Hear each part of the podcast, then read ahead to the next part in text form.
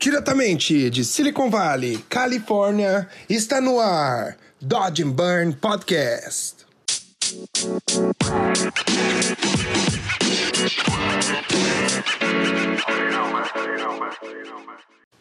Fala galera, sejam bem-vindos a mais um Dodge and Burn Podcast. Eu sou Hugo Seneviva, o seu host, e essa semana eu vou conversar com Richard Telles. Richard Telles é um fotógrafo que ele é especializado em fotografia de estúdio, ele faz fotografia para alimentos e bebidas também, e também faz lifestyle. O Richard tem um portfólio super legal e agora ele tem um curso online também que a gente vai conversar.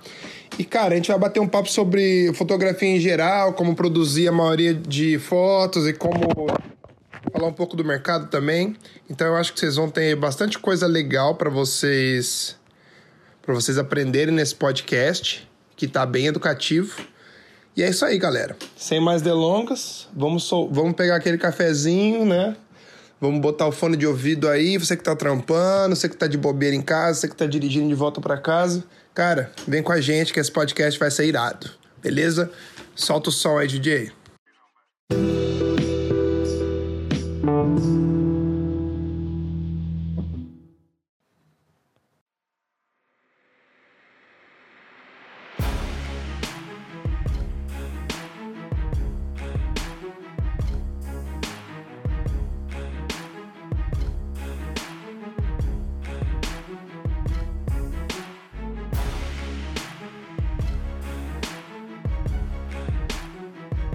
Galera, estamos ao vivo com mais um episódio do Dodge and Burn Podcast.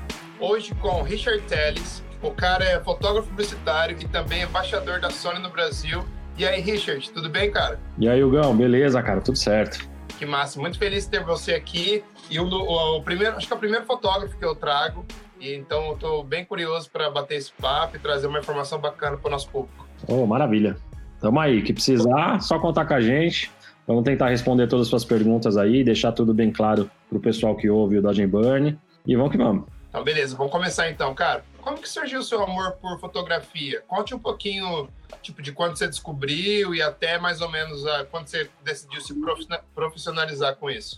É, na realidade, o que, que aconteceu comigo foi meio que uma migração, né? Que, que eu sempre trabalhei sozinho, cara. Desde, desde novo, assim, desde 15 anos, eu tô com 40 hoje. Comecei fazendo criação, design, coisas assim, caseiramente e estava começando informática, aquela coisa toda. E aí, designer gráfico foi uma coisa que eu curti bastante, sabe? E comecei a me especializar um pouco mais nisso. Mas chegou um certo momento que eu fazia bastante tratamento de imagem, trabalhei muitos e muitos anos fazendo flyer de balada, a parte de criação de flyer, cheguei a ter tipo 10, 15 casas noturnas, baladinhas que eu fazia convite por semana e fazia uma cacetada. Toda semana fazia 20, 30, 40 flyers diferentes. Então aquilo lá que foi legal. Conheci muita gente e aprendi a trabalhar rápido, porque a gente não tinha tempo na criação.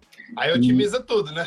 é, então era aquele negócio, o cara chegava com a ideia, ah, vai ter a festa da espuma, velho, se corre para virar, se virar com imagem. Era muito época de Image Bank, de livros de fotografia, dessas coisas, não tinha banco de imagem que nem tem hoje, né, cara, online. Isso eu tô falando em 98, 99, anos 2000, coisa de mais de 20 anos atrás. Era completamente diferente esse sistema. E aí, cara, por uma vou dizer, necessidade, não. Eu até gostava de fotografia, usava muita imagem nos meus trabalhos e comecei a mexer com Photoshop, com programas nesse, nesse estilo e comecei a entender um pouco mais de imagem. Contrapartida, o que, que aconteceu? Acabei na época comprando uma câmera de filme, fazia umas fotos de algumas coisas, fui aprendendo um pouco mais sobre a fotografia, não tanto iluminação. Até que em 2004, cara, foi quando eu tive minha primeira câmera digital, que foi uma Sony F828. Na época era uma câmera de 8 megapixels que era bem diferente, assim, sabe? Já tinha uma baita de uma qualidade legal para 16 anos atrás ali, né? E, cara, na época as câmeras tinham tipo 3 megapixels, 2, 4, quando era uma linha mais profissional. É, eu lembro que tinha, tipo, quando tinha 4, já falava assim, puta, essa, essa máquina é foda. É, e hoje 4 megapixels é um bagulho completamente ridículo, né, cara, se a gente for pensar assim, né? Mas para a época era, era o começo da digital. E aí, quando eu comprei essa câmera, eu comecei a gostar mais e comecei a estudar mais sobre fotografia. Então, ou tinha fórum de fotografia, tá? Não existia nada de curso online, não existia blog, não tinha porra nenhuma disso, cara. Era, era ou livro, tá? Ou fórum, que você tinha dúvida, você postava lá, os caras que eram mais experientes te ajudavam naquela época. fórum das, das marcas mesmo ou fórum na internet? Era fórum na internet de, tipo, tinha o Digifórum, tinha alguns outros que eu não tô lembrando o nome agora, e, e tinha uma galera que era, abriam tópicos. vai, Ah, como eu faço Ah. de tal coisa? Aí, se o cara soubesse, ele entrava lá e te ajudava. Dúvida de equipamento e, e aquela coisa, tipo, pergunta e resposta, sabe? Né, Não tinha uma interação como tinha, existe hoje, né? E não era tão, tão fácil o acesso à informação. Era muito difícil você ter amizade com um fotógrafo, conhecer o equipamento, conhecer o estúdio, coisa assim, não era, não era comum. Né? Hoje está muito mais fácil o acesso a isso. E aí eu fui migrando, cara. Eu fui minha fotografia começou a ser melhor e mais lucrativa que o meu design. Chegou uma hora que design para mim era tipo, não aguentava mais, sabe quando você cansou daquilo? A parte que E também você tinha descobrido um outro amor, né, cara? É difícil de conciliar. Às vezes você tem que focar numa coisa só. É, aí o que, que eu fiz? Como eu sempre trabalhei sozinho, eu acabei meio que abandonando a parte do design, fazia algumas coisas para um ou outro cliente, mas fui parando, sabe? Não fui pegando coisas novas, fui focando mais em fotografia, me aprimorando, estudando mais. E aí chegou um momento que eu parei de vez mesmo, não faço mais absolutamente nada nessa parte de criação, de, de design e foquei completamente em fotografia, cara. E, e para mim foi, putz, um divisor de águas, né? O negócio foi, foi completamente diferente. Eu me encontrei muito mais na fotografia. Não que eu não gostasse de design, mas a parte da fotografia, para mim, era, era. Minha foto era muito melhor que o, que o design, né? Entendi. Que massa. É. E quanto tempo demorou para você profissionali- profissionalizar? Você lembra? Desde que você comprou a câmera, a, a você só tá fazendo foto como, como profissão? Ah, eu fiquei aí pelo menos uns mais uns cinco aninhos aí com, com a parte de design ainda, que me acabando tinha trabalho, né? Então acabava fazendo porque ainda fotografia não, não tomava o tempo todo. Mesmo hoje não toma. ajuda a pagar a conta, né? Todo mundo tem que pagar a Sim, conta. sim, aquele negócio. Ah, tem trabalhinho mais simples que você não gosta de fazer, que você não divulga, mas você faz. É normal isso, né? Exato. Eu ganhei muito Exato. dinheiro, cara, fazendo cartão de visita antigamente, mas muita grana. Cartão de, Que cartão de visita é um puta de um bagulho besta, né? Mas todo mundo precisava, cara. E eu tinha um material Pois bom é. e acabava fazendo de monte. Hoje tá, estão usando um pouco menos, né? Mas antigamente era totalmente necessário, né? Então se vendia bastante. Ainda hoje se vende, né? Mas tem. As gráficas se expandiram, aquelas gráficas rápidas, né? Express aqui no Brasil é muito comum isso. Você vê a galera faz cartão de dia pro outro, um jogo rápido ali, a preços bem baratos. Então foi. A galera prefere esse tipo de coisa, né? Hoje. E vai indo. É. Mas é um mercado legal, cara. Eu sempre curti papel, coisa gráfica, sempre me agradou. Que massa. E você, hoje em dia, você fotografa e você também retoca suas fotos ou você terceiriza isso? Eu tenho as duas formas. Tudo depende de- do nível de tratamento, né? Que, que precisa do nível de retoque. Se é um trabalho um pouco mais simples, se é um lance que eu tenha a capacidade de fazer, ok. Se não, se é um negócio já de um nível mais elevado, mais trabalhoso, muita composição muito refinamento ali, eu já prefiro terceirizar. Porque toma muito tempo, né, cara? E, e às vezes eu sinto que ainda. Às vezes não, eu tenho certeza absoluta que eu sou melhor fotógrafo do que, do que retocador. Então, né, aquele negócio.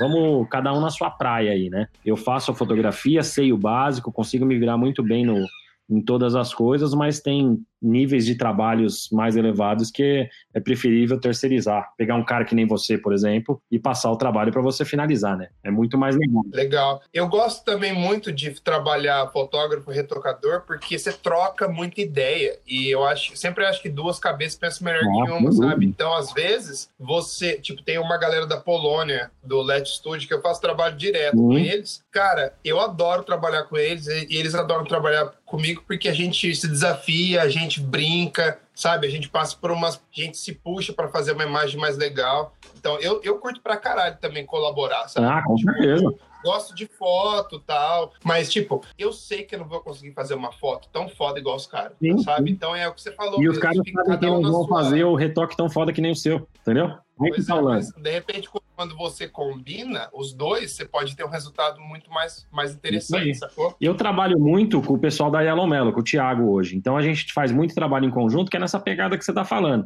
Ele chega para mim, Richard, tal projeto, como é que a gente faz? Ah, beleza, vamos fazer assim. A gente toca o projeto, eu vou fotografando, mando para ele, ele já faz uma blocagem, já faz um, um pré-tratamento rapidinho. Lá, tá, tá ok aqui, vamos pra próxima. E vai indo, cara. E o trabalho flui, beleza. E flui legal, né? Flui, flui. Quando você se acerta direitinho, já tem um timing certo para tudo, cara, porra, é perfeito. É muito melhor isso. Porque enquanto eu ainda estou produzindo, ele já está tratando a imagem já no, de um jeito lá para ficar bom para o cliente aprovar, sabe? Não tem todos os refines ali, mas, mas já tá meio caminho andado. Cara, você já tem a, o espírito da coisa lá bem encaminhado, sabe? E aí o cliente já começa até a fazer observações. Ó, oh, não, essa posição aqui não tá legal. Ah, meu, ó, oh, esse textura aqui desse tal alimento também não tá boa. Aí a gente já vai adequando na hora. Porque se você fotografa tudo, entrega tudo e de repente não tá bom, você tem que refazer de novo aquilo. Gente... Pois é, acaba ficando meio que gambiarra é depois. Isso Você tenta, ah, não, tento resolver na pós, mas às vezes você não tem a informação que precisa.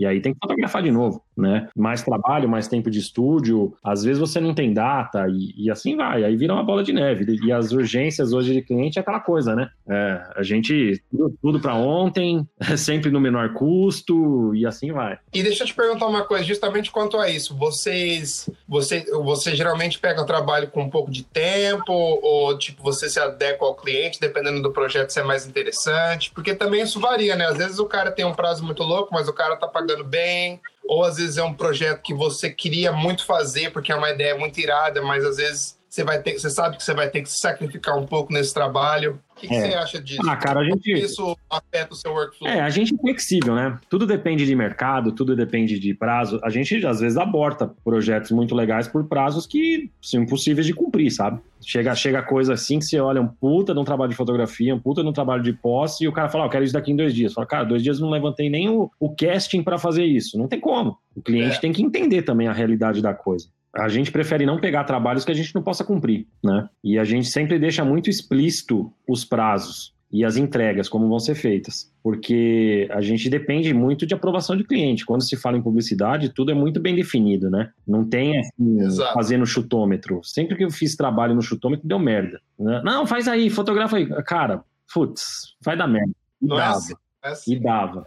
Então eu já prefiro nem, não fazer coisas assim. Agora, se tem um briefing de definido, certinho, bonitinho, uh, tá um prazo que a gente consegue cumprir e o cliente também entende o papel dele, é tipo assim, ó, te mandei uma aprovação. Se você me enrolar para produzir, para aprovar, me falar só no dia seguinte, cara, a gente vai perder um dia mais de prazo. Eu vou ter que incluir isso. Aí, ok, beleza. Mas quanto a pegar trabalho, às vezes, que é, uh, vamos dizer assim, mais visual por um valor não tão tão legal, cara, dependendo do que é, a gente se arrisca também, sabe? Tudo depende do mercado, como é que é. tá. Por exemplo, a gente pegar essa época agora que a gente tá vivendo todo mundo trancado aí, coronavírus, isso, aquilo, outro, cara, a galera tá tudo sem trabalho, todo mundo. Pois todo é. mundo. É, talvez você até tenha alguma coisa aí e tal, mas eu de fotografia mesmo hoje, as coisas que eu tinha agendado foram todas canceladas. Eu produzi essa semana uma foto aqui em casa para uma empresa que faz máscara. Eu preciso de uma mulher com uma máscara. falei, cara, eu só tenho a minha mulher disponível.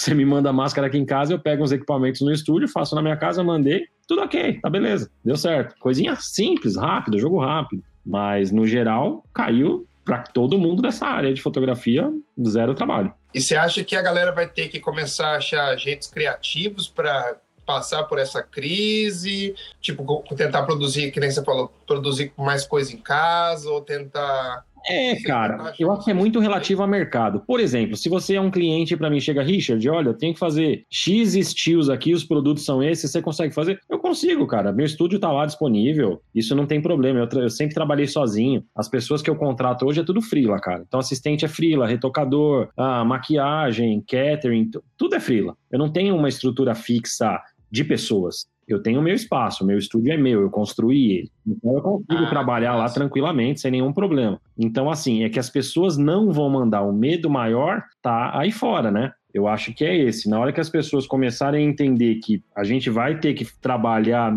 e se adaptar a isso, as coisas vão começar a girar novamente, porque senão quebra todo mundo em todos os países, né? Todo mundo tá meio que se adaptando a esse lance de ficar em casa tal. Então eu acho que a gente vai acabar achando saídas para ah, continuar sim. fazendo o nosso trabalho, mas eu acho que vai dar uma mudada. Né? Vai dar, vamos ter que adaptar. O ser humano é muito criativo, né, cara? A gente se adapta fácil às situações assim e começa a desenvolver outras formas. É, eu ainda não posso reclamar tanto, porque eu tenho alguns outros tipos de coisas que, que trazem uma grana, né? Eu tenho uns cursos online, coisas assim, então é, não, eu não estou naquela situação do aperto, mas, cara, infelizmente, muita e muita e muita gente vai ficar mesmo. E o cara não vai ter opção, ele vai ter que se virar, porque senão ele vai passar fome. É, isso é foda Porra. mesmo. Esse, esse, ano vai ser um ano, um ano, vamos falar assim, para ser positivo, um ano interessante. É, é isso mesmo. para não falar que vai ser uma. Não, merda, com né? certeza, né? com certeza. A gente de verdade não sabe o que vai acontecer. Então é assim, vamos tentar ser criativo. Eu acabei de sair de uma reunião agora e a gente está desenvolvendo uns projetos novos aí de geração de conteúdo para tentar suprir o pessoal de alguma forma na questão de tempo e aprendizado. Né? Porque o cara ficar em casa sem fazer nada, putz, cara, é, é, é aquele negócio, né? Cabeça vazia, oficina do diabo, velho. É só, só pensa é. merda, só quer fazer merda e tal. Quando a pessoa começa a se ocupar e ter algo que traz sentido para ela passar aquele tempo, porra, já é outra parada, né, meu? É outra coisa. Bom, você tocou nesse ponto, eu achei bem legal. Qual, é, só queria mudar hum. um pouco. Qual que é a característica mais importante em um fotógrafo que você acha? Um fotógrafo ter? É, vamos, primeiro é vamos, vamos falar da, da fotografia em si, né? É conseguir entregar um trabalho legal. Não precisa ser um super de um trabalho, mas é um trabalho aceitável, que, que tenha uma certa qualidade ali, eu acho bem válido. Depois, cara, eu acho que a segunda, se não for a primeira parte mais importante, é um network dele. Eu já, eu já vi fotógrafos que eu considero medianos fazendo trabalhos fantásticos, né, para clientes fantásticos e com valores muito bons por causa do network daquele cara. Isso, isso é muito, muito importante mesmo, cara. Ele ter esse marketing pessoal, esse círculo de, de amizades, de, de contatos, de clientes, putz, isso ajuda e salva qualquer um, né, cara? É muito bom. E lógico, atender o cliente bem, né? Não pisar na bola. E é aquela coisa de, de praxe do mercado, né, meu? Porque esse mercado é muito pequeno. Você pisa na bola com um, amanhã todo mundo tá sabendo, cara. Corre a notícia. Corre, é. corre fácil, é. rápido. É. E às vezes a gente ouve uns absurdos aí que você fala, não acredito, cara. E aí você vê pessoa que já teve problema com você, por exemplo, que já aprontou com outra, com outra e com outra, e assim vai, né? A pessoa, quando é, dá pra ser picareta, ela é picareta, né? Não tem como. Pois é, e, e, principalmente no nosso universo, cara, todo mundo conhece todo mundo. Se você fizer algum, se não for é correto, teu karma é vai isso mesmo, brother. É isso mesmo. E todo mundo conversa, é. cara. Ainda mais agora, né? No Facebook, caralho, vixe, não tem Não, com certeza. A gente ouve cada história aí que você fala, não acredito que esse cara fez isso, cara. Ela fez mesmo? Fez. Porra, velho. Foda, né? Mas fazer o quê, né? A gente não consegue. As pessoas, né? Tem muita gente que não é correta o tempo todo, né? Eu tento ser o máximo possível e até hoje não me arrependo. Nunca decepcionei ninguém aí nesse ponto. Que massa. E você teve algum mentor durante sua carreira ou você foi aprender, foi Cara, infelizmente não tive. Foi? Não tive, porque aquele lance que eu comentei lá atrás, de ser difícil o acesso às pessoas, não tive oportunidade nem de ter mentor, nem de ter, ser assistente de ninguém, nem nada nisso. Então, o meu lance foi basicamente autodidata mesmo.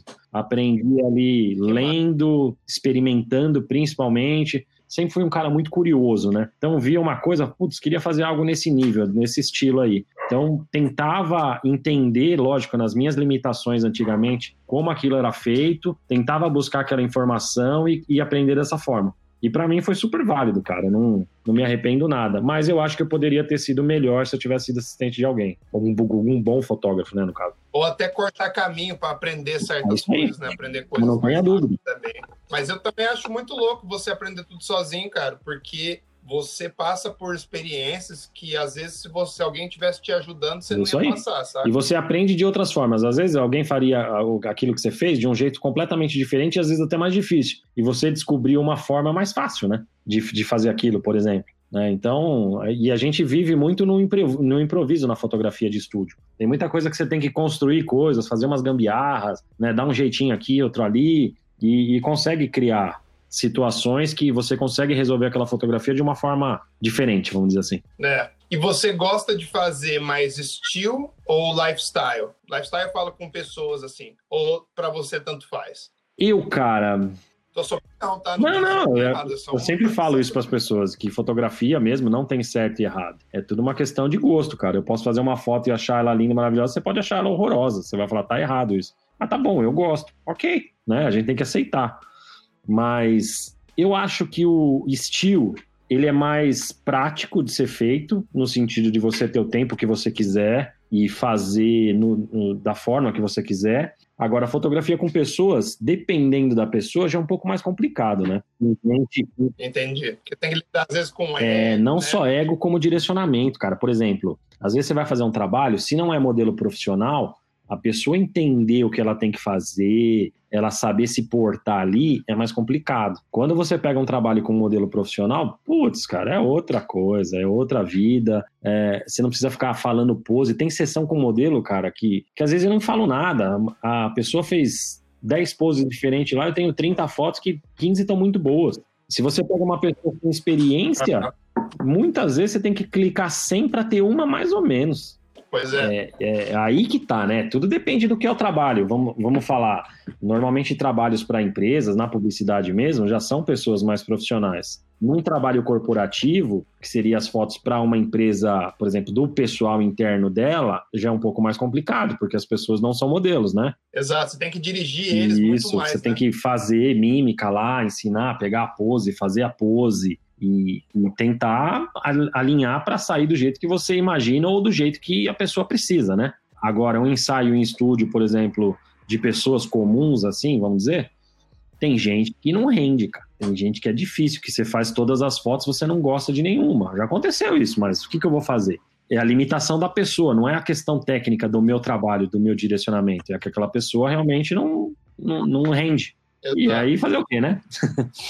E o fato de fazer estilo é que o produto não tá vivo, né? Não mexe, você botou. É, o estilzão produto, sim. Estilo comida, a parada já vai morrendo também, cara. Então é, é, um processo um pouco mais, mais rápido, vamos dizer assim, né? Mas é, é tudo aquela questão do, do, briefing, do que é, do que, que precisa, e vai. Mas é, é mais, mais fácil de, de trabalhar assim em estúdio. Tem a pressão da pessoa Bom, em si, né? Você tocou num ponto interessante, que é o fato da, de que você faz bastante fotografia gourmet, né? Ou tipo, é, tá certo? Ah, cara, fotografia de comida, fotografia de alimento, fotografia de culinária, fotografia gastronômica, tudo a mesma merda, velho. Não tem, não tem, tem. termo correto. Beleza, tá, eu só tô, eu tô tendo certeza que eu tô não, na relaxa. certa.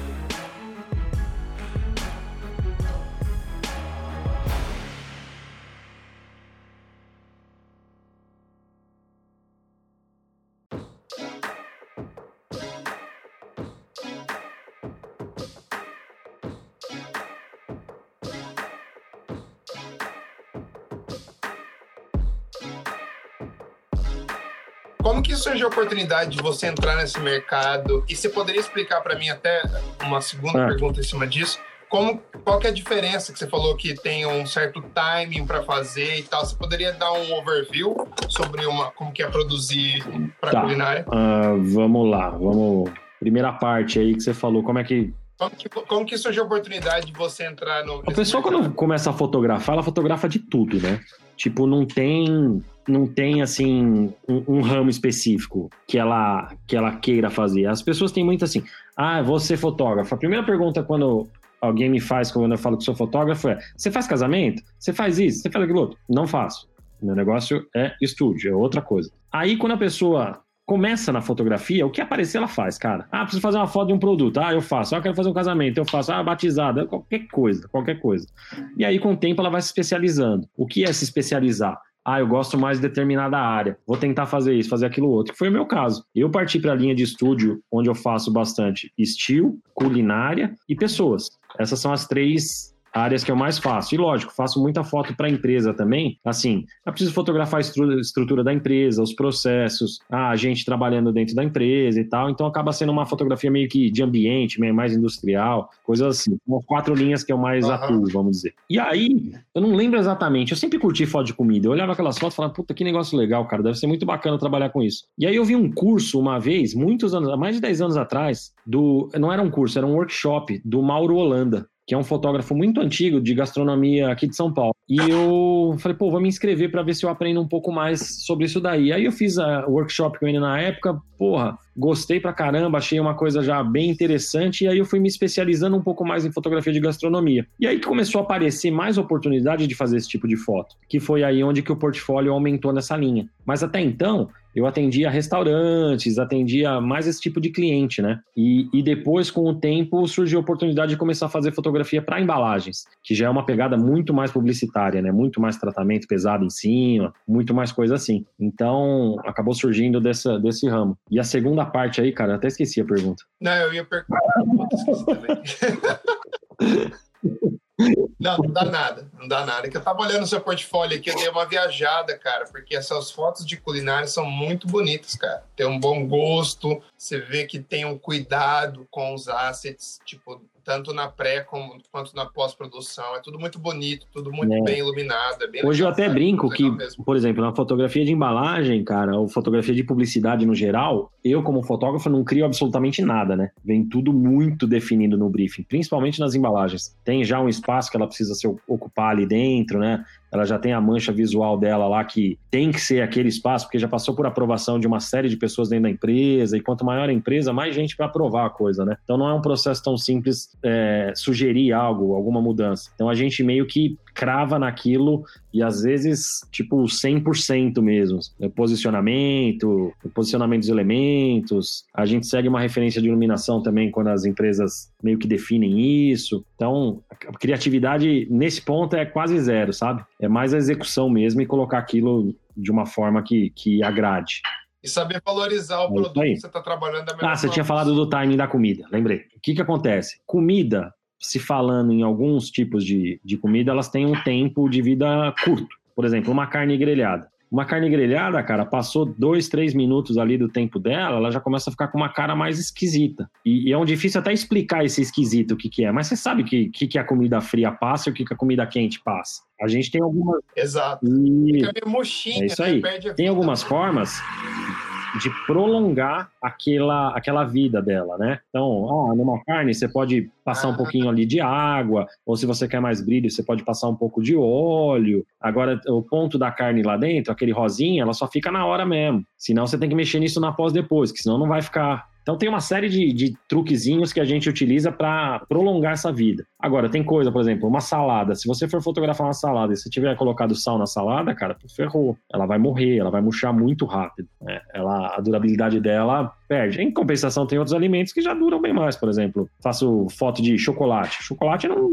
tem problema nenhum. Pode ficar ali horas. Então é, é, muito. Tem coisa que fruta. Fruta tem fruta que fica é, resseca, por exemplo. Você cortar uma maçã, a maçã ela começa a escurecer. Então você tem que fazer um esqueminha ali para ela durar mais tempo. Por exemplo, a maçã você pode passar, por exemplo, um suco de limão ali nela ou uma água com açúcar. Você passa nela e a maçã fica ok. Ela dura bastante tempo no set. Ah, e rola também de vocês terem, tipo, vamos supor, você vai fazer um tipo de carne, aí, em vez de ter só uma, você monta, tipo, umas duas ou três, porque sim, sabe, sim. Sempre quando a gente trabalha com alimento, a gente tem várias opções do mesmo prato, né? Tem, tem várias opções. Então, por exemplo, se eu for fazer uma carne, eu vou sempre ter a primeira para eu testar a composição, fazer todo o acerto, belezinha, como é que vai ser. E aí a gente vai deixar mais bonita para ser a, a, principal. A marquinha de grelha, aquela coisa toda lá, a gente tem que ver tudo certinho como é que vai ser feito. Então, na primeira, para composição, para acerto de luz, eu não preciso ter a preocupação dela tá perfeita. Mas na que vai ser a foto, eu só vou trocar uma pela outra. Então, eu vou deixar já tudo, a luz montada, a câmera na posição, e aí troco uma pela outra, entendeu? Eu lembro quando a gente fazia, quando eu trabalhava na Vito, em San Diego, a gente fazia ca café caribu e a gente fazia aqueles drinks Sim. com whipped cream e aí tinha um monte de composições diferentes. Eu lembro que o diretor de arte ia pro set, cara, e, ela, e eles tinham, tipo, uma barista lá para fazer o drink, e aí a gente, tipo, ela fazia o drink inteiro, aí não ficava legal. Aí a gente começou a fazer é. por partes, sabe? Fotografar tudo separado para poder juntar porque não ficava, cara. Tipo, ela fazia o drink e o cara falou, cara, vida útil desse é. drink era tipo um minuto, dois minutos, já É, aquelas espuminhas lá, que lá não dura nada, cara. Que lá não dura nada. Eles faziam uma porrada de fotos, porque eles tinham, era tudo agendado para fazer em tipo dois dias só. Então o cara fazia meio que um overkill, sabe? Ele tirava muita foto para garantir que, ia, que não ia ter que voltar lá para tirar as fotos de novo, mas É isso aí. Não, eu também trabalho mais ou menos no sistema semelhante. Tem coisa que a gente não consegue produzir num, num clique só, vai por parte mesmo e já sabemos o trabalho que vai levar na pós. Mas paciência, é, não, não tem o que fazer. Né? Agora, imagina isso Tá, há tá. tempos atrás que não, não tinha tanta pós que nem tem hoje. Aí a galera partia pro mocap, né? Mocap físico mesmo. E aí custava uma fortuna. E aí fazia Então, mocap como? Os mocapeiros é que manja dessa parada, eu também não sei. Então era meio que um processo Ah. artesanal mesmo. O cara que fazia mocap antigamente, eles ganhavam muita grana, cara. Porque vamos supor, você fala, ah, quero fazer esse drink aqui. O cara, vou dar um exemplo, vai. Você quer fazer uma taça de um drink bonito com splash lá. Pô, pra fotografar aquilo do jeito certinho era mais complicado. Então o pessoal fazia muito mocap desse tipo de coisa. Ah, um mocap, se fosse nos- no valor atual, se falando em reais aqui hoje, ia custar aí de um drink 10, 15 mil reais. Só pro cara fazer o mocap. Porque era um trabalho de artista, né, velho? Tipo, É, cara aí ele que conhece os, os produtos que vai ser utilizado para fazer aquilo, ele que sabe o processo de, de confeccionar tudo. Tinha muita coisa que era feita em escala também. Por exemplo, tinha sorvete que os caras faziam ele meio grandão, meio gigante, sabe? Ah, É, isso aí. explorar melhor os detalhes. Porque também não tinha câmera Não, até tão boa existia, na tinham época, câmeras né? muito boas, Ah, mas antigamente o pessoal usava o médio ou o grande formato. Na fotografia de publicidade mesmo, dependendo do tipo de produto, era utilizado bastante as câmeras grande formato, aquelas de fole, grandona, Cinar, sabe? Alp, essas coisas aí. É, e elas você tinha umas correções de, de perspectiva, então você conseguia fazer um monte de coisa ali que na- nas câmeras atuais, uma ou outra você faz. Então por isso que eles utilizavam desse recurso também em fazer em escala as coisas. Então ele produz um sorvete que tinha um metro e iria fotografar para colocar num, num negocinho ali, como se fosse do tamanho real, vai, pequenininho. Aí conseguia fazer a textura, conseguia esculpir tudo bonitinho lá para parecer de verdade mesmo. É, os caras eram artistas mesmo. Que É massa. muito legal, cara, esse tipo de trabalho. Eu não cheguei a pegar essa fase, tá? Nunca precisei fazer mocap de nada. E é meio que um mercado que quase que tá em extinção, né? Não só pela fotografia e pós, como pelo con- conta do 3D, né? Pois é. 3D hoje tá surreal, né, cara? Porra.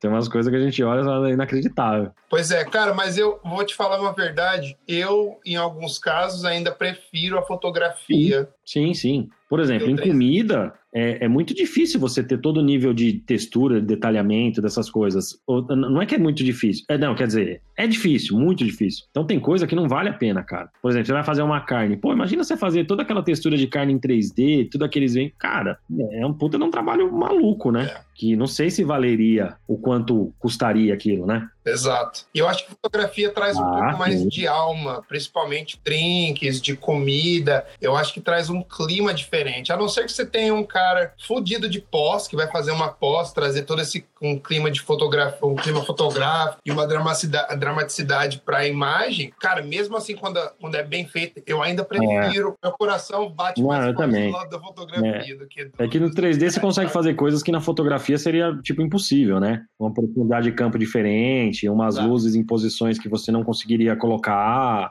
Mas, assim, a fotografia é mais realista, né? Isso, a textura dela é muito diferente, o grão ali que, que ela faz é, é outra coisa. No entanto, que a galera suja o 3D, né? Porque ele vem muito limpo, né? Então, Pois é. a fotografia já traz as imperfeições. Tipo assim, a gente, fotógrafo, briga para ter sempre o melhor equipamento, para não ter aberração cromática, não ter difração, não ter nada disso.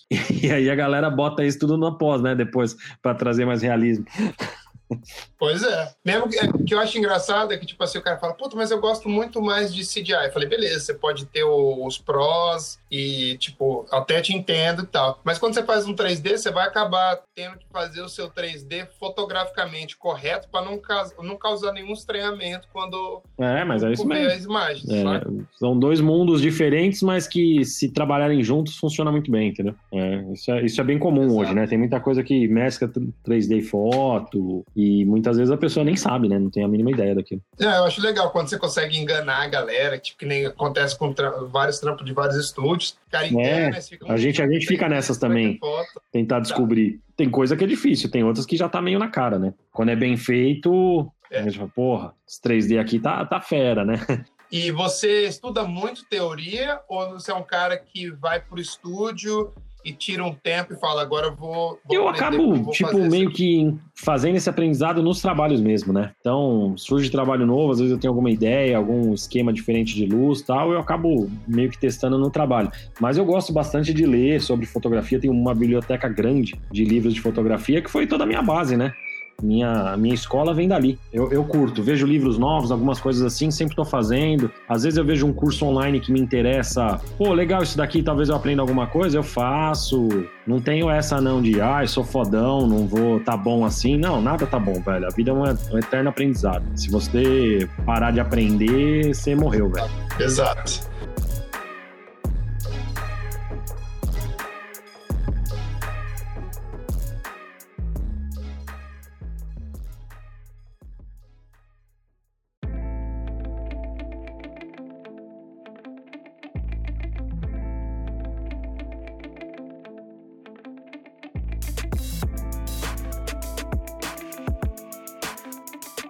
Agora vamos entrar um pouco mais no seu set de câmeras. Cara, hoje eu tô. Hoje que de trabalho mesmo eu tenho duas, tá? Eu tenho uma Sony A7R4, que é uma câmera de 61 megapixels.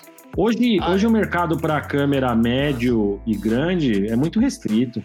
São equipamentos muito caros. Por exemplo, se a gente for falar de, de médio formato aí, existe Hassel, Phase One, a Fuji tá com uma médio mirrorless, mas se eu fosse escolher uma para trabalhar hoje, ó, você pode escolher a câmera que você quiser de médio formato para trabalhar, eu iria de Phase One por conta de resolução. É, ela tem o de 150 tá, lá né? tal. Eu gosto muito do sistema que ela é montada, que é o sistema Mamia, né? Que a Phase One, se não me engano, ela adquiriu a Mamia, então foi como a Sony fez com a Minolta. A, a Sony ah, comprou a Minolta e herdou a tecnologia de, de, montagem de lentes, tudo dela. E a Phase One fez a mesma coisa com a Mamia, né? Nas câmeras DF lá. E, cara, mas você vai ver quanto custa um back digital desse? A gente tá falando de 40 mil dólares.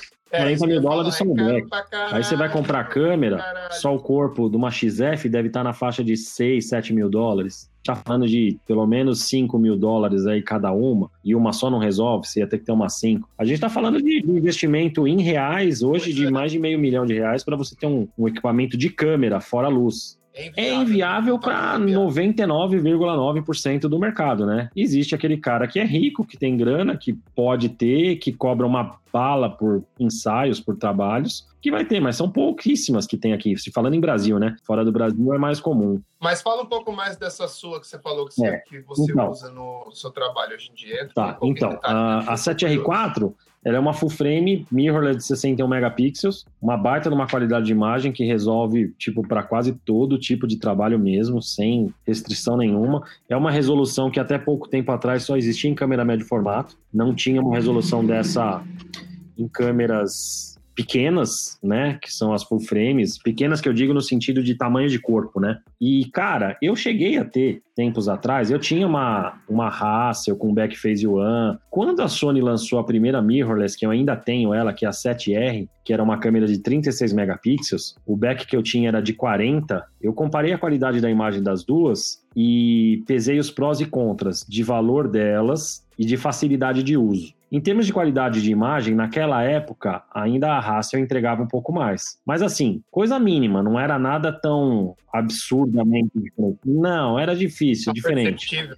Era, era um pouco diferente assim, mas assim, nada que deixasse tanto a desejar. Aí eu resolvi de vez parar com médio formato. Peguei tudo que eu tinha, vendi tudo que eu tinha e investi nas lentes né, para ter mais variedade na, nas, nas câmeras full frame, porque é muito mais prático de trabalhar. Você trabalhar com uma câmera de médio formato hoje, ela é um baita de um trambolho pesado, pra você ficar com ela na mão, putz, cara, é horrível.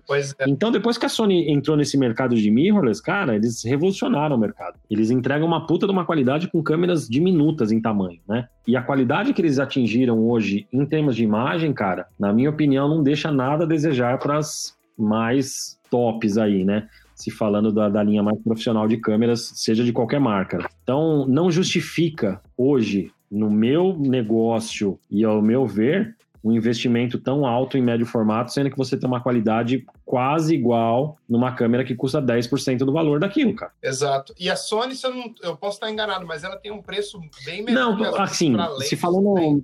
Não, não, é mais ou menos a mesma eu coisa. O mercado internacional, os preços estão mais ou menos iguais em dólares. No Brasil, a Sony é um pouco mais cara. É, a Canon e a Nikon, por exemplo, elas têm mais variedades de lentes e como elas já têm muito mais tempo de, mer de mercado, o, o mercado de usado delas é muito vasto. Então você consegue preços assim, putz, Entendi. pichincha. Se for colocar no novo, em canais oficiais, digo loja da Canon, Nikon não tem mais no Brasil, né? Mas loja da Sony, se você for comprar as mesmas lentes das mesmas especificações ali, os preços não são tão distantes. Algumas lentes, sim, mas as lentes top, não preço é parecido. Entendi. Então, por exemplo, se eu fosse comprar uma câmera para mim, para começar Sim. a tirar foto aqui e brincar tal, qual que, que câmera da Sony que você me, me daria assim, vamos supor, no máximo numa faixa de A gente tem a linha A7 III, por exemplo, que é uma câmera de 24 megapixels full frame, que vai estar tá dentro dessa faixa de preço aí, que é uma baita de uma câmera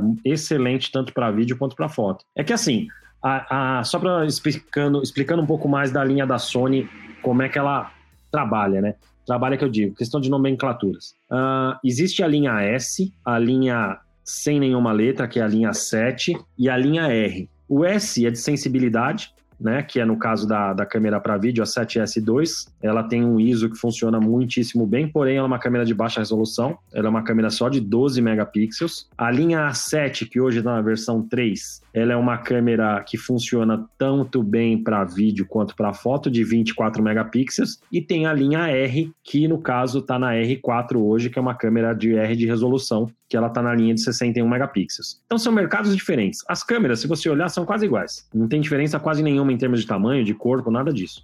A diferença é o sensor mesmo. Então, as câmeras com sensores menores, menores que eu digo, de menores resolução, fisicamente ela tem um pixel maior no sensor. Então, aquele pixel capta mais luz. Por isso que ela tem menos ruído numa foto com ISO alto, entendeu? Tipo assim, você tem um buraco. Esse buraco é pequenininho, passa pouca luz. O buraco é grande, passa mais luz. É isso que acontece com o sensor, entendeu? Então ele capta mais luz e dá menos ruído. Entendi. Ah, que massa, que massa. Tô aprendendo bastante.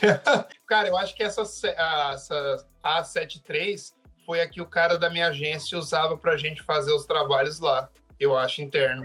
Você tem uma, você tem uma 6,500, é não tem? parecida. Eu lembro que, que, Ah, você não comprou? Achei que você tivesse comprado. Não, eu não tenho, eu não comprei. Não, não comprei. Porque acabei tendo que gastar dinheiro com outras coisas, deu uns problemas do meu green card. Eu falei, vou esperar mais um pouco. Mas tá nos meus planos, é. tá nos meus planos. Cara, a diferença maior entre a linha A7 e a linha A6500, que hoje tem a 6600, tem a 6400, é o tamanho do sensor. Essas daí são sensores tamanho APS, que ele é um pouco menor que o full frame. Para muitas coisas não faz muita diferença não. É, eu, para ser sincero, não, não vejo problema nenhum em estar tá fazendo esse tipo, tá utilizando esse tipo de câmera, né? Tem gente que fala, ah, não, mas profissional tem que usar câmera full frame. Cara, profissional é o cara que vive de fotografia, não importa a câmera que ele usa. E pode ser até o celular. Exato, é. Para mim seria só para brincar, para fazer os meus projetos pessoais com uma qualidade é Isso aí. Mas, cara, uma câmera dessas até mais simples para você vai servir perfeitamente. Não vai ter problema nenhum, não. Mais simples que eu digo, mais barata, porque a qualidade de imagem de ambas é muito boa. Hoje a gente está numa fase da, da fotografia digital que não é. Não tem câmera mais ruim, cara. Todas as câmeras são mais novas, são todas muito boas. Uma vai ter uma coisinha ou outra, mas a, a essência da fotografia ali é tudo a mesma coisa. Agora, uma coisa que muda bastante a qualidade da imagem é a lente. Lentes melhores têm imagens um pouco melhores. Não, pra, não é que você vai comprar a lente mais cara que existe e vai ter a melhor foto do mundo. Não. A melhor foto pode ser feita com uma lente porcaria pra caramba. É muito de quem olha. Mas, tecnicamente falando, a qualidade Exato. ótica dessas lentes, esse tipo de coisa, vai ser melhor nas um pouco mais caras. Né? Então, é, é, é vai ter um pouquinho mais de nitidez, vai ter uma cor talvez um pouco legal, apesar que hoje cor pouco importa, porque você corrige tudo na pós depois. Então, isso é um, um problema menos a se preocupar. Tem que fotografar em RAW para você ter essas variantes aí, né? E isso é praxe. Eu fotografo em RAW, sei lá, quantos mil anos. Uhum. Cara, é outra vida, é outro mundo. E você pode contar pra gente como que surgiu a chance? Isso foi um convite, foi um negócio bem, bem interessante até. Eu fazia e faço parte de um grupo no Facebook, porque o que, que acontece? Só para você entender o princípio do, desse grupo. A Sony, no mercado profissional, quando ela entrou, ela, ela, foi uma marca bem discriminada, sabe? Ah, essa câmera da Sony, ah, isso, aquilo, outro. Por quê? O mercado era Canon e Nikon, acabou. Nossa, total. A gente tá falando ah, de uma ah, empresa que ela tá com câmeras da linha profissional há 12 anos, 13 anos contra 100 de Nikon, sei lá quantos anos de Canon e coisas assim. Então, cara, ela, ela tem 10% do tempo de vida dessas outras empresas. E aí ela começou a produzir coisas boas. E o pessoal começou a comprar. Eu sempre tive Sony, desde as das primeiras, cara. Eu, eu evoluí minha fotografia junto com a Sony. É, foi, foi bem interessante isso. Aquela câmera que eu te falei nem lente trocava, tá? Isso em 2004.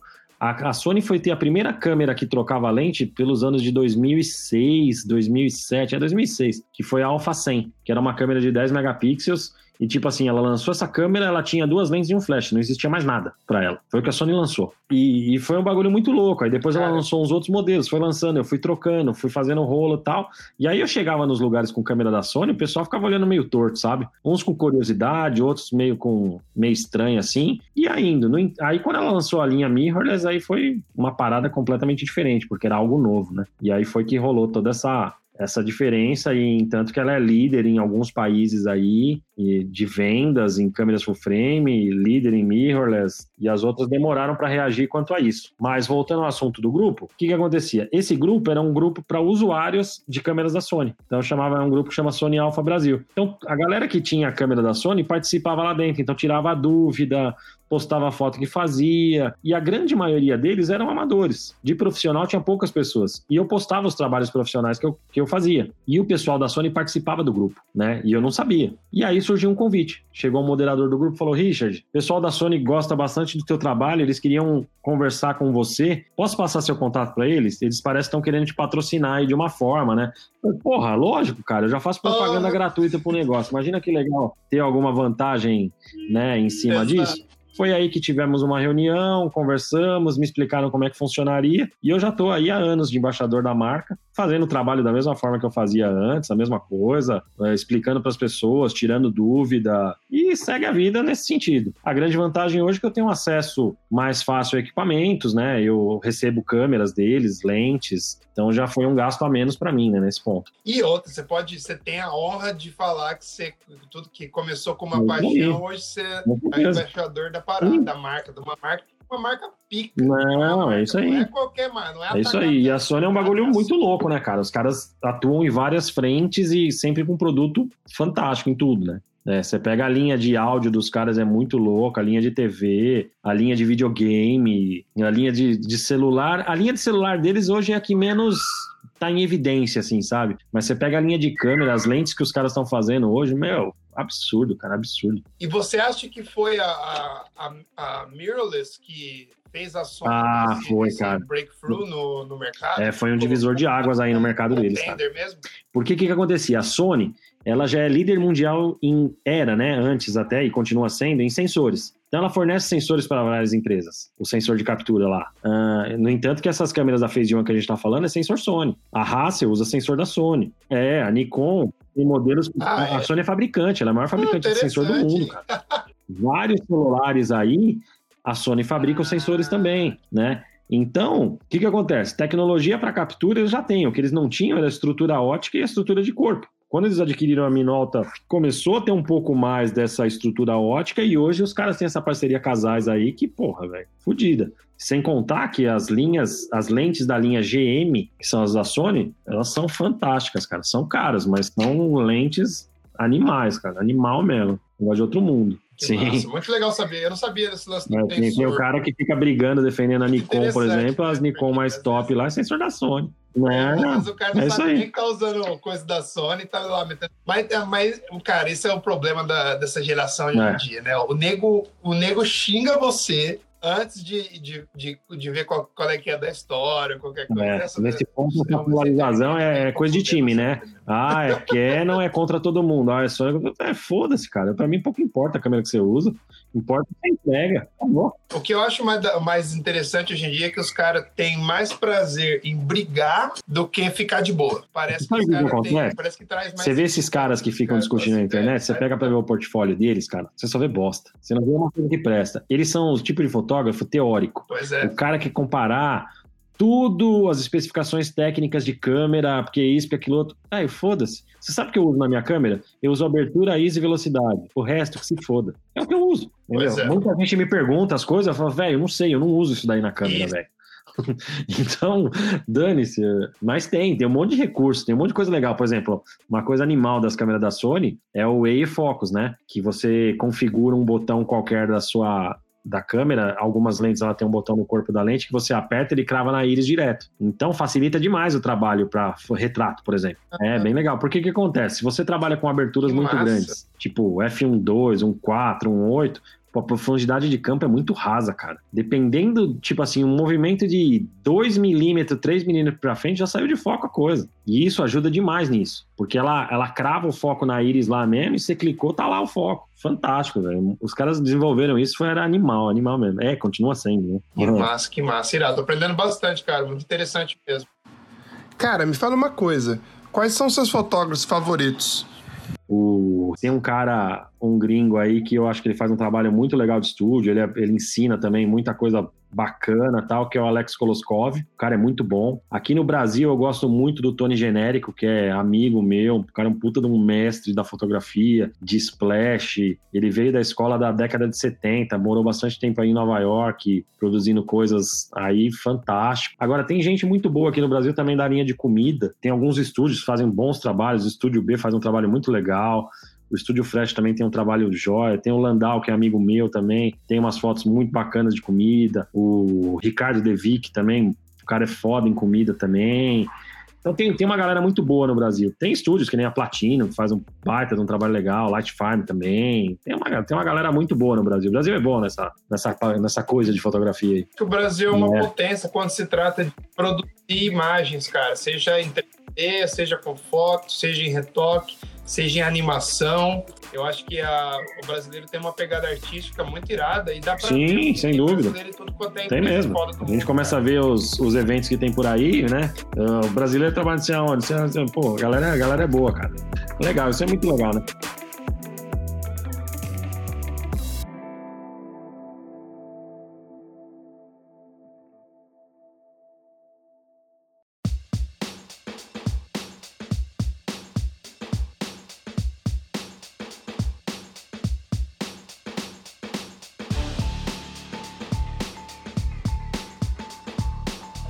Uma pergunta um pouco mais técnica. Qual, qual, vamos supor assim, qual que é o mínimo que alguém tem que investir para comprar uma câmera e começar a fazer Sim. fotos? Só uma, pode dar um chute, tá? Não precisa ser nada. Mas vamos supor, se o cara fosse comprar uma câmera e começar a fotografar. Cara, o basiquinho do básico, vamos falar de uma câmera básica. As mais baratas que tem hoje são as câmeras da Canon, linha T, alguma coisa, deve estar na 7, sei lá alguma coisa desse tipo aí. No Brasil, o cara compra uma câmera dessa por menos de dois mil reais, nova. Então ele consegue comprar isso. Iluminação, cara, o cara pode começar com flash speed light, que são os flashes de colocar em cima da câmera, mas usar ele fora da câmera, com disparador remoto. E compra flash, flashes chineses aí que são bons, Uh, marcas como Godox, que é uma que eu prefiro, gosto, muito bom material dos caras, a partir de 300 e poucos reais ele compra um flash desse. Então, assim, Vamos colocar na ponta do lápis, para o cara montar um kit legal de iluminação iniciante ali, com dois, três flashzinhos, os tripés e alguns acessórios, juntando com a câmera, ele não gasta 4 mil reais. Lógico, é um kit iniciante, mas dá para fazer muita coisa. Aí, se a gente vai partir para uma linha mais profissional, por exemplo, você perguntou da minha câmera. A minha câmera nos Estados Unidos, ela está na faixa de 3.300 dólares. Aqui no Brasil, ela está sendo vendida na faixa de 23 mil reais. Só o corpo da câmera sem lente nenhuma. É um investimento alto. Se a gente for falar em iluminação, cara, se você for partir para marcas as tops de mercado, que na minha opinião, nessa ordem, é Broncolor, a primeira. Segunda, eu fico em dúvida entre Elincron e Profoto, talvez Profoto e terceira Elincron. Você vai ver a grana que custa, cara, esses, esses equipamentos. Putz, é uma fortuna. Um gerador Broncolor com algumas tochas aí, a gente tá falando de 15 mil dólares. É outro nível, é outra coisa. Pois é, aí você já tem que estar tá em outra. Você tem que tá, estar tá estável é no seu mercado ali, é, com clientes pagando bem para um trabalho, né, e coisas assim. Eu tinha tudo da Elincron antes no estúdio. É uma marca suíça, cara, puta, fantástica. Tinha muita coisa da Elincron. Aí eu fui convidado um tempo atrás para fazer um teste para uma revista aqui no Brasil que chama Fotografe Melhor. E era um teste de flashes da Godox, uns flashes a bateria deles e que tem a opção de ligar na energia elétrica. Porra, velho, fiquei impressionado com a qualidade do material e é chinês, cara. O que, que eu fiz? Vendi tudo meu da Elincron, parti tudo para Godox. Não me arrependo nem um pouco, cara. Fantástico, fantástico. Aí nos Estados Unidos eles vendem o, com a marca Flashpoint. Cara, 10, mano. Show de bola. Ah, entendi. Muito bom mesmo. Vou dar uma pesquisada depois. É, legal. Vou dar uma pesquisada depois.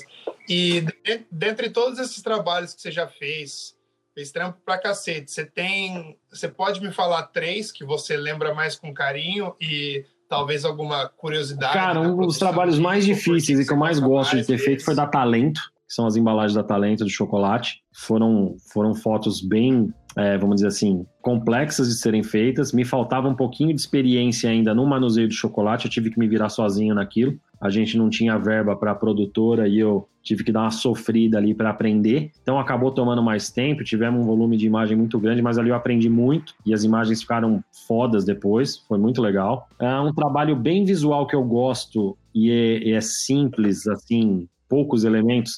São as embalagens da Sufresh, que são as frutas com splash, e aquele splash é 3D, então é um casamento de fotografia e 3D ali.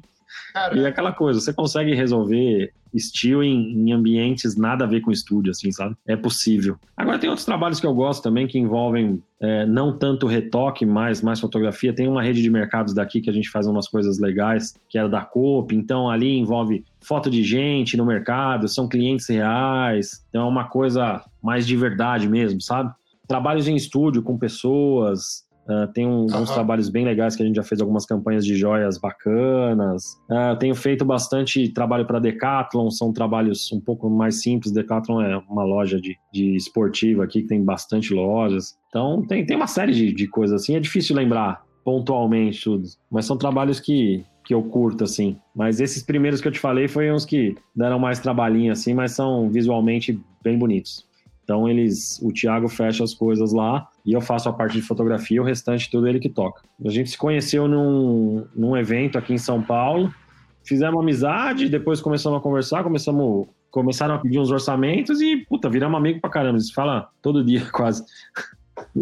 Mas assim, é muito importante você construir essas relações, né, cara? Porque Quanto mais você tiver da onde vir trabalho, mais você conhecer gente para te ajudar, ou até para você poder ajudar quando você estiver no momento que você estiver numa por cima também. Eu acho isso essencial, porque, velho, nosso mercado você meio que nunca sabe o dia de amanhã. Por mais que você tenha numa. numa não, com certeza.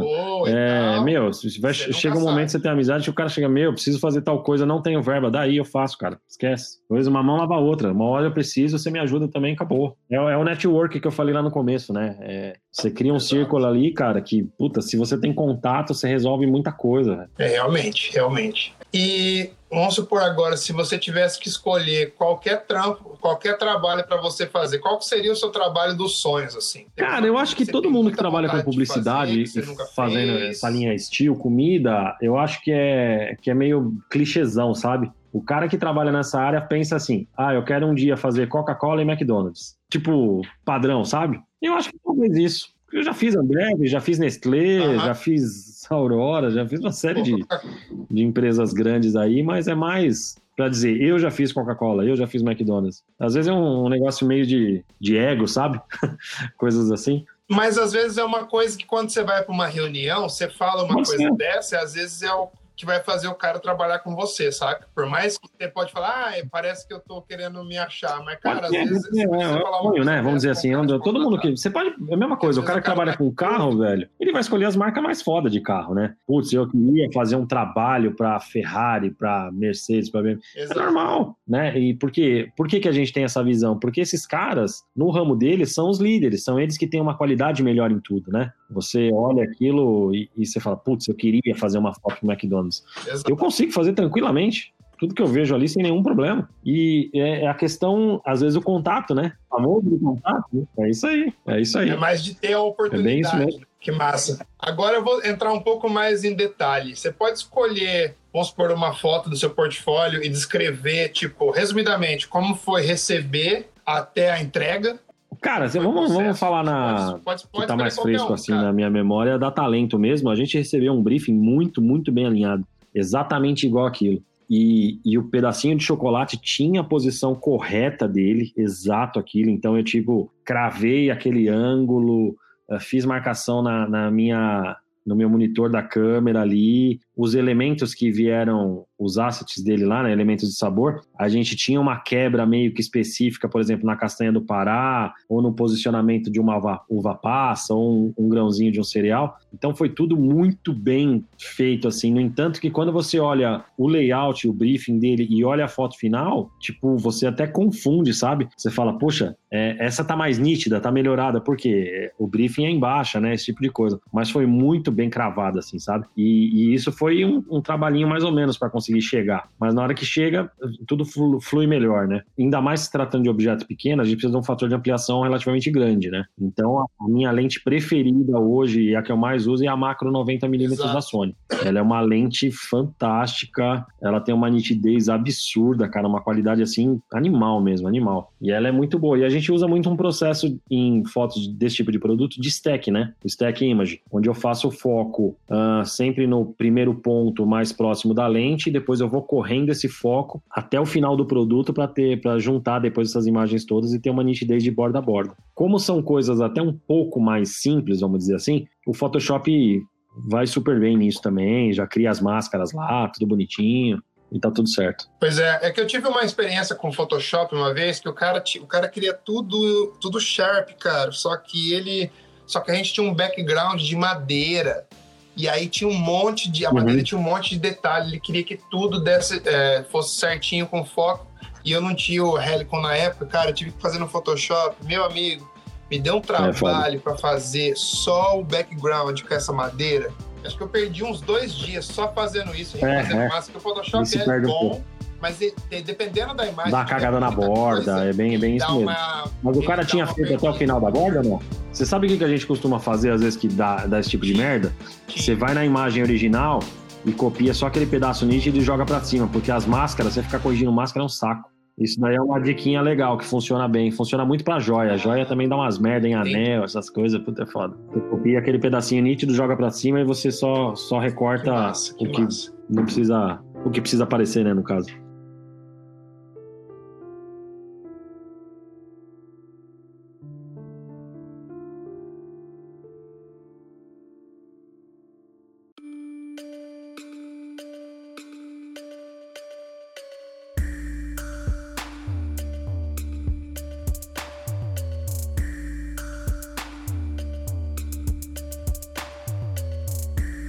Surgiu essa paixão por ensinar? O pessoal do, do Pronatec, né, na época em São Caetano, ia abrir um curso de fotografia. E eu conheci algumas pessoas de lá e o pessoal me convidou para ser um dos professores do Pronatec. Falei, cara, nunca dei aula na vida, a gente pode arriscar aí. E aí fizemos lá um, meio que uma aula de apresentação, o pessoal gostou bastante. Eu fiquei dando aula no Pronatec uns dois anos aí. E depois eu comecei a criar a ideia, falei, putz, precisava fazer um curso online legal, né? Mas um curso diferente, cara. Porque eu já tinha visto alguns e sempre achei muito mediano, sabe? Eu queria um, um curso mais a fundo. Foi aí que surgiu a oportunidade de eu gravar o meu curso completo de estúdio. Então, o meu curso completo, cara, hoje vou te falar que no Brasil não tem nada parecido no sentido de conteúdo, sabe? E da forma que eu ensino lá. Então, ele é um curso que eu passo por equipamentos, falo tudo sobre equipamentos de estúdio para a pessoa entender: tripé, câmera, lente, iluminação, acessórios. Depois a gente começa numa escala gradual de ensino. Eu começo com um estilo básico, seria uma fotografia de produto simples ali, utilizando uma luz, duas, três. Depois a gente passa para um estilo avançado, depois a gente tem um módulo de retrato básico em estúdio, retrato avançado, usando mais luz, usando gelatina, fazendo umas fotos coloridas. Depois a gente vai para um retrato em externa, usando luz natural e luz artificial também, tanto básico quanto avançado. E aí a gente vai para a parte de culinária, que aí na culinária é a mesma pegada, básico, avançado, e eu ensino bastante coisa de food stylist também. E aí, de bônus dentro disso, a gente tem todos os retoques dessas imagens dentro do curso. Então, eu mostro o meu processo lá, o cara tem acesso aos PSDs, ele tem os vídeos na íntegra, tem alguns vídeos que são até longos assim, mas eu, enquanto eu tô fazendo, eu vou explicando para a pessoa o que eu tô fazendo e por que eu tô fazendo aquilo. É, não é aquela coisa só do cara ver ó, oh, aqui eu vou mexer com o Liquify por causa do formato e papapá, e, e vai ensinando. Então não é um curso super foda avançado na parte de pós. Ele é um curso que ajuda muitíssimo quem não tem aquela pós tão afinada, ele vai ensinar bastante, trabalhar com máscara, com as ferramentas, os recortes, né? Como trabalhar com cores seletivas ali nos, ah, na comida, né? Cada coisa tem o seu tom e você não consegue ter o mesmo fazendo um ajuste único. Ensino sobre captura conectada e, logicamente, a base do meu curso é iluminação, né? Uh, o grande tchan da fotografia é montar a luz ali, né? Como iluminar, é isso que, que manda, né? E você mostra isso com detalhe no curso? Não, tudo, cara. É como se eu estivesse do meu lado fotografando. Eu acho muito irado isso. Fiz um curso do Tintader pela RGG EDU, que era fotógrafo fotografia de esporte, com action, mas ele fazia uma parada bem assim também. Assim, agora eu tô com essa abertura, esse ISO e não sei o quê. Ó, fazer uma foto pra você ver como que fica. Aí ele, tipo, tinha um cara, parece, ó, meio que acompanhando ele, e aí tudo que ele mexia vem as explicações. É, é, exatamente isso. É, meu curso é exatamente assim. isso. Era muito irado, porque você tinha realmente essa coisa que você. Tá, então, meu curso é muito sabe? bom, cara. Hoje a gente tá com, tá sei lá, mais de 400 irado. alunos nesse curso aí.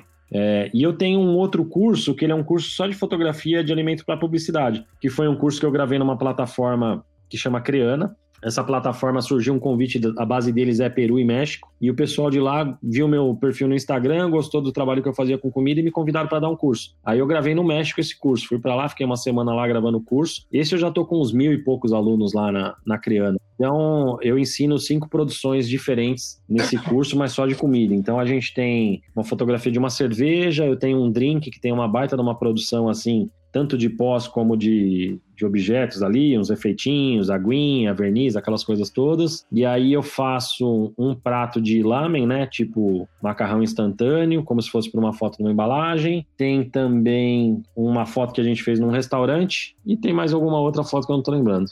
Eu dei uma baixada de valor nele para ser mais acessível, né? Para as pessoas estarem uh, se ocupando mais nesse tempo. Porra, tá vendendo bem demais, cara. Tá muito legal. Teve uma pessoa só que falou: ah, esse curso é meio fraco. Aí eu entrei no site do cara para ver e falei: caralho, esse cara tá falando que meu curso é fraco. O cara não sabe nem tirar foto, velho. Não sabe fazer nada. Mas do resto, a galera pira, velho. Não é porque é meu, não, mas é um, é um lance muito, muito bom mesmo. Muito bom. Você pode ter certeza. Não, só de olhar o módulo por módulo, é. dá para você. E o meu lance, cara, é assim, que nem a gente está fazendo agora. Ali, eu não tinha um script. Eu tinha o que eu ia fazer na aula, o título da aula. O resto é tudo natural. Então tem hora que, gente, falei uma bobagem aqui, ó, corrigindo tal. Não tinha um roteiro cravadinho, textos lidos. Não, é coisa natural, cara, que nem a gente está conversando. Eu, eu não gosto daquela coisa engessada, sabe? O meu negócio é prático. Se é um assunto que eu domino, eu consigo desenrolar sobre aquele tema, sobre aquilo lá, sem problema nenhum. E vou estar explicando os detalhes que eu acho importante naquilo. Então é, é muito bem explicado. E outra, a pessoa depois, cara, putz, eu que respondo de dúvida da galera me perguntando, tá no Instagram, ou no curso mesmo, ou no Facebook, ou no meu WhatsApp lá. Richard, tô com uma dúvida aqui. Meu, faz assim, assim, assado. Ah, manda a foto aí pra eu ver o que tá saindo. O cara me manda, velho, você tá errando em tal coisa aqui. Pô, valeu, obrigado, me salvou e tal, tal, tal. Então eu acabo virando amigo de todo mundo, meus alunos ali, cara. Irado. E é muito gratificante, né, cara, você poder passar o seu conhecimento e ver essa galera evoluir. É legal pra caramba. Uma das coisas mais recompensantes que É muito legal. É, eu, eu não tinha essa sensação. No começo eu falei, cara, será que eu não vou ficar criando concorrente, cara? Depois eu percebi que não, isso não, não é dessa forma, cara. Você não tá criando concorrente, você tá criando amigos e, e você vai ter muito mais coisa porque o que você tá dando ali não tem preço, velho. Eu falo assim, nesse meu curso, se ele existisse quando eu comecei a fotografar, cara, hoje eu tava puta, no topo mesmo, entendeu? Porque isso daí te economiza anos e anos e anos de bater cabeça, velho. Pois é, pois é. Essa é uma das vantagens de hoje em dia, né, cara? De ter bastante conhecimento na sua mão. E mesmo assim, você vê uma galera, tipo, eu recebo mensagem quase todo dia, cara, no meu Facebook. Ah, eu, eu quero aprender é, fazer. começa a fazer. Imagem. O que, que eu faço? Falei, brother, produz. Não tem como. Ele fala assim: me ensina, me ensina, me, me faz isso, me ensina. Eu falei, cara, eu posso te ensinar, mas a, o que eu vou fazer é tipo. É. 30, 40%. Claro. O resto é com você, irmão. Você já fez algum curso seu, Hugo? Ou não? meu conhecimento, transferir o meu para sua cabeça. É legal, cara. Faz que é, que é um lance muito bom. Meu não, eu tô querendo fazer esse ano. Então, porque eu tenho, tenho essa, esse sentimento faz tempo. Por isso que eu quis fazer um Sim. podcast eu já queria começar a passar conhecimento, sabe? Sim, sem dúvida. Mas eu quero fazer, eu quero, porque para mim vai ser o futuro, cara. É isso aí. E vamos, vamos ser bem, bem práticos, sem demagogia mesmo. Cara, é um, é um mercado muito grande. É muito grande. Tem muita grana ali a gente não precisa só viver do nosso trabalho, a gente pode ter isso também como uma fonte de renda alternativa. E o que, que é legal? Não só ter uma fonte para você, você está gerando renda para outras pessoas, porque aquelas pessoas vão vender o que elas estão aprendendo. Então é um mercado gigantesco. Elas estão se capacitando, né? É isso aí, é um mercado gigantesco, é muito legal isso. E eu acho isso que você falou muito claro verdade, que tem. tem que ficar assim, ai, claro não tem, tem mercado. Falei, brother, é. sempre tem mercado. Sempre tem. Sempre tem. Se não tiver, que você tá com preguiça, você não tá correndo atrás, você não tá olhando de acordo. Mas mercado, e hoje, e hoje nosso, nosso ramo, o mercado é global, né? Brasil, tem não tem mais essa de você atender sua região só. Não, você pode fazer trabalho em um monte de lugar. Um monte de lugar. É, é, para você é mais fácil ainda do que para mim. Tem coisa que o cara não consegue mandar para fotografar, o que eu tenho que estar em lugar X. Mas o cara consegue mandar para você tratar. É, é, outra pegada. Mas, cara, é, o lance é globalização mesmo e vamos que vamos. E o dólar tá alto. Então vale a pena receber em dólar. é verdade. Pô, legal. É verdade.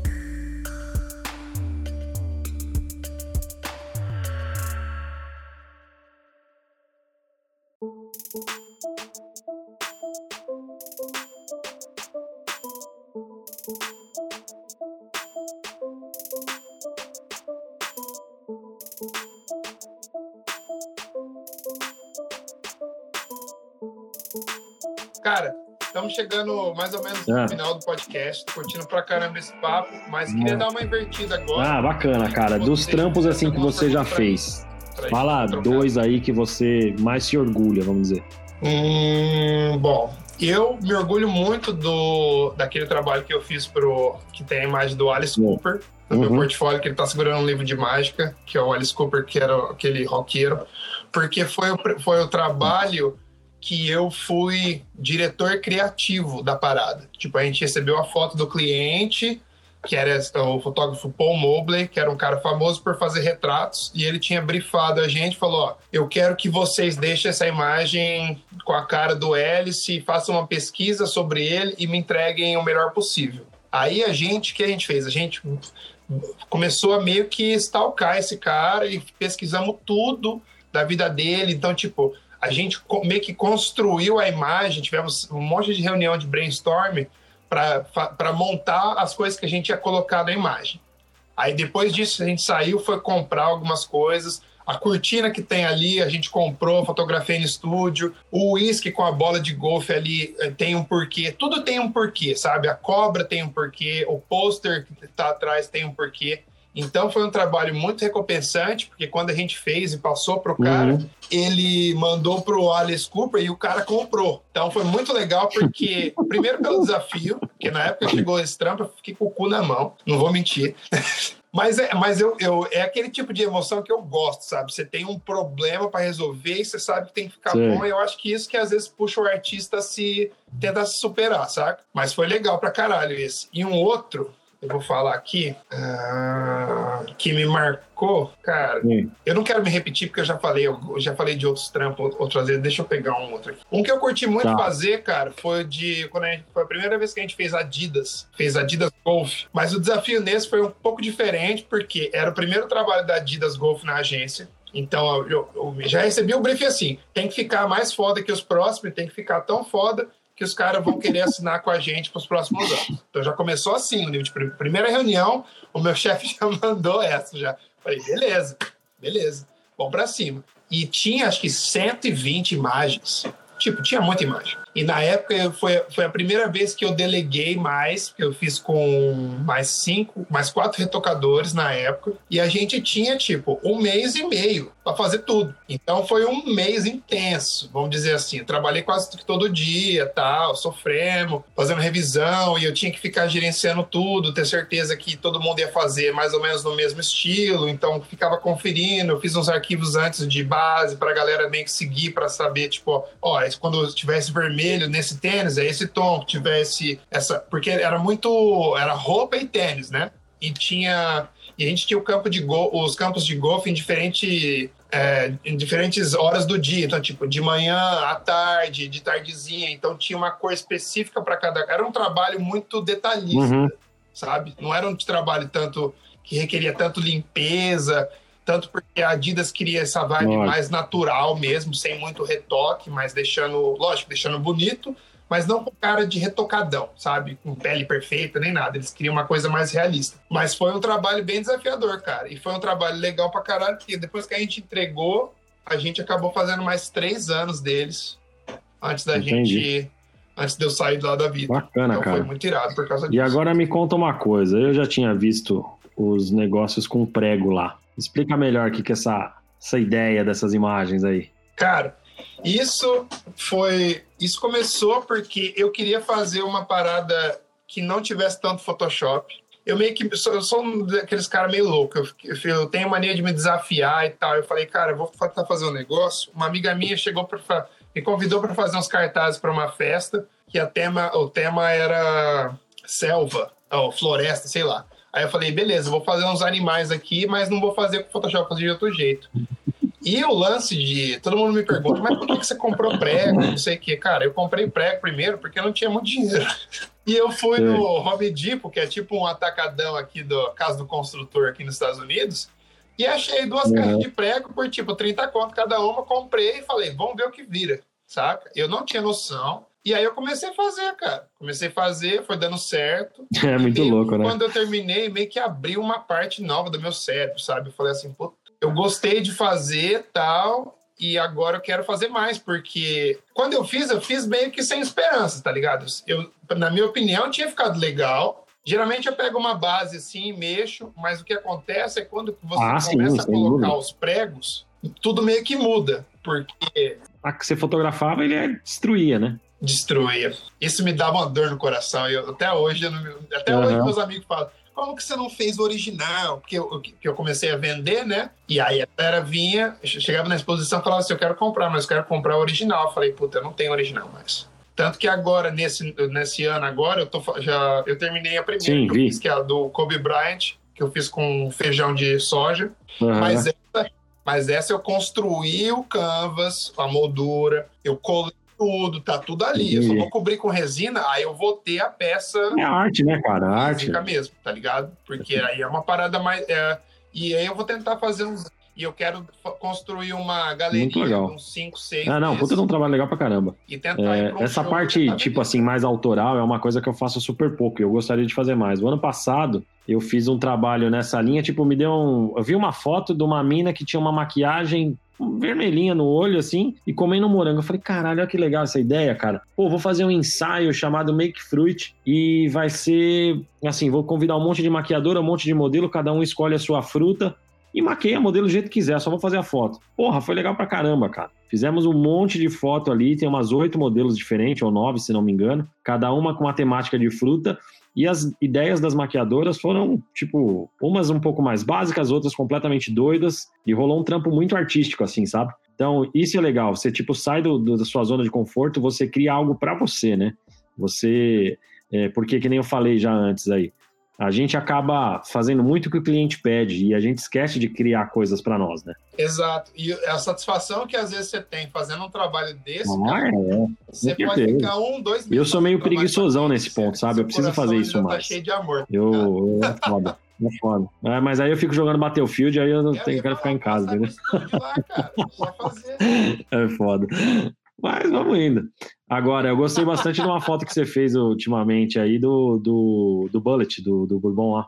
Muito legal. Ah, então, essa eu fiz com os caras da Polônia, que são os meus amigos. Muito, muito legal. Só que os caras têm uma atenção violenta para detalhe. É porque, assim, é um casal de poloneses. Pitor é o fotógrafo e a Alicia que, que ela, ela faz a produção. Então ela que faz os drinks, ela que monta tudo, deixa tudo bonitinho e ele, ele vai e fotografa. Aí depois a gente faz discussões tal. E eu faço vários moods. É sempre é muito legal trabalhar com eles, cara, porque os, os caras têm um nível de detalhe muito irado. Então quando vem para mim e fala assim, nossa, fica até. Sabe quando uhum. você recebe um material que você fala assim, nossa, que da hora, isso aqui vai dar. Isso aqui vai dar samba, sabe? E é uma delícia, porque, tipo, a maioria desses trabalhos que a gente faz, a gente faz é trabalho pessoal.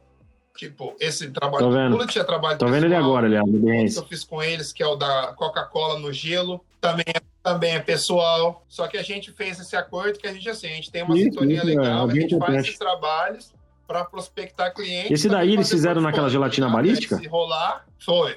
Na gelatina e depois eu tive Você sabe que uma vez a gente fez um trabalho para a escola, cara, que aí eu tive que produzir o gelo. Puta, que trabalho, velho, produzir gelo. E foi feito com gelo de verdade mesmo. E eles queriam um gelo mais transparente. Então, para você fazer aquele gelo que eles chamam de crystal ice, existe um processo meio complexo assim para fazer ele. Você tem que, por exemplo, pegar a água, ser de preferência água filtrada, você ferve ela, você espera esfriar, ferve de novo, esfria e depois você congela ela de forma lenta. Como é que é esse congelamento lento? Então, só um exemplo. Você pega, pega um isopor, uma caixa de isopor, coloca a água lá dentro e coloca esse isopor no freezer. Aí o que, que vai acontecer? E de preferência não numa temperatura super baixa, tipo menos 20. Não, se ela tiver menos 2, 3, 4, seria o ideal. ela congelar mais lentamente. O que, que acontece? Ela começa a congelar por cima e começa a empurrar as bolhas para baixo, né? Então a, bolha vai concentrar lá embaixo, que é ela que suja o gelo. Cara, sai uma ah, placa de ah. gelo transparente igual vidro, cara. É muito louco. E aí eu fiz vários desse, fiz na forminha também, porque a gente precisava é. de um pouco de imperfeição, né? Não era só tudo perfeitinho. E ficou um trabalho muito legal. Foi pra escola Ice Pack. Eu fiz, fiz gelo a dar com pau, velho. Meu Deus. É isso aí. É onde a gente aprende a base, é né, cara? Esses trabalhos você tem que meio, meio que É onde a gente aprende toda a base de conhecimento aí. Mas muito legal, essa ideia de gelatina aí é boa. Nunca Exato. tinha pensado nisso, não. Precisar, já sei. Cara, estamos chegando ao final. Imagina, eu que agradeço. Eu queria te agradecer de coração por ter tirado esse tempo para trocar ideia comigo. Acho que foi um podcast tirado. A gente trocou ideia sobre várias coisas interessantes. Acho que todo mundo aqui Com deu certeza, ter uma noção de como que é o mercado de fotografia e tipo aprender um pouco.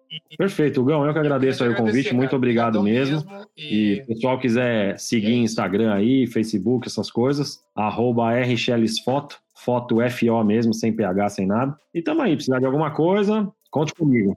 E quero ver sua inscrição, hein? Repetindo aí, fotografia em. Tá num preço, puta, muito barato agora lá, corre lá, que vem ser meu aluno, que você vai aprender bastante coisa de fotografia.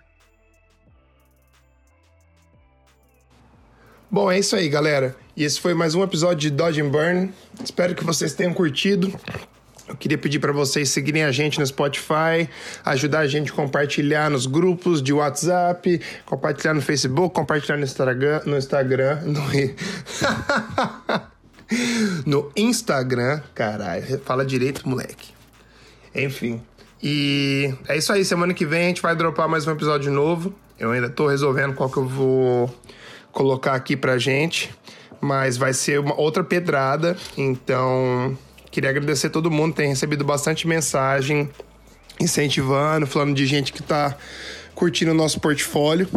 Eu queria dizer que nós vamos lançar um grupo fechado no Facebook para ouvintes do, do nosso podcast.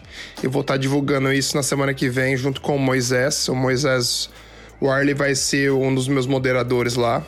Então, para quem quiser entrar nesse grupo de Facebook, depois me manda mensagem porque da gente vai não vai ser aberto, então todo mundo que entrar nesse grupo vai ter algumas coisinhas aí que vai vão ser especiais para vocês, beleza?